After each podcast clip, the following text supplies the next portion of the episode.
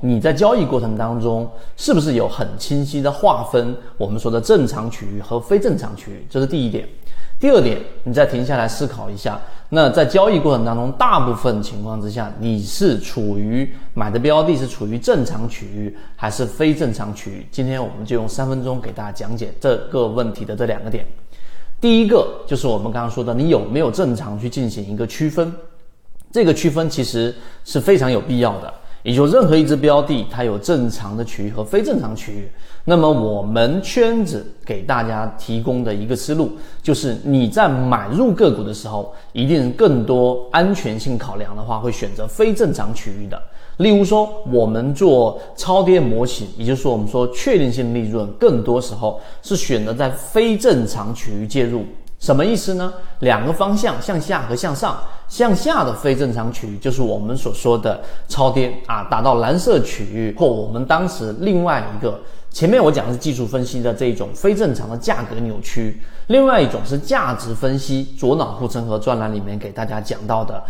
当个股的估值远远低于它现有的这一个价值的情况之下，价格离估值很远，那么这也是一种非正常区域的价格扭曲。所以向下是这一种方向的理解。向上呢，就是我们前面所说的控盘的目的是为了拉升，所以当一只个股正常运行状态之下，当你发现它缩量上涨，并且你发现它的筹码在逐步逐步的聚集，那么当它一旦形成突破，这种就是我们说的价格扭曲了，然后这种加速上涨就是我们说的追强。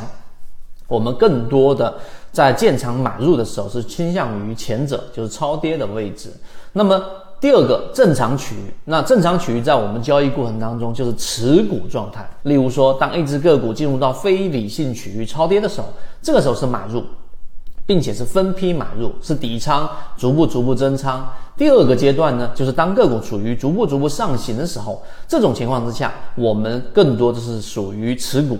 第三个阶段哪里不对？当当它出现了我们说的非正常状态，当我发现上方的这一种筹码在逐步逐步的上移过程当中出现了很多的套牢盘，并没有消耗；当我发现上涨过程当中散户数量大幅增加，这种非正常状态的就是第三种状态，是属于分批卖出，因为我们也不知道它最终这个地方就是一个。呃，次高点，最高点是不可能了，但是我们都无法判断它是一个次高点，但我们仅仅用模型筛选出来，发现它属于非正常状态。那么这种情况之下，我们就会分批分批的减仓，哪个区域我更多寻找非正常状态的，哪个区域我更多去寻找正常状态的啊，以及我们到底在哪个位置分批卖出，这个三步走的策略会在我们后面的专栏当中逐步逐步的给大家去讲到。希望今天三分钟对你来说有所帮助，和你一起。终身进化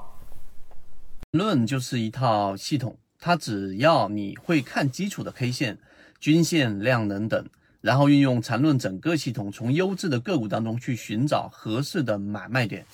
圈子有完整的系统专栏、视频、图文讲解，一步关注老莫财经公众平台，进一步系统学习。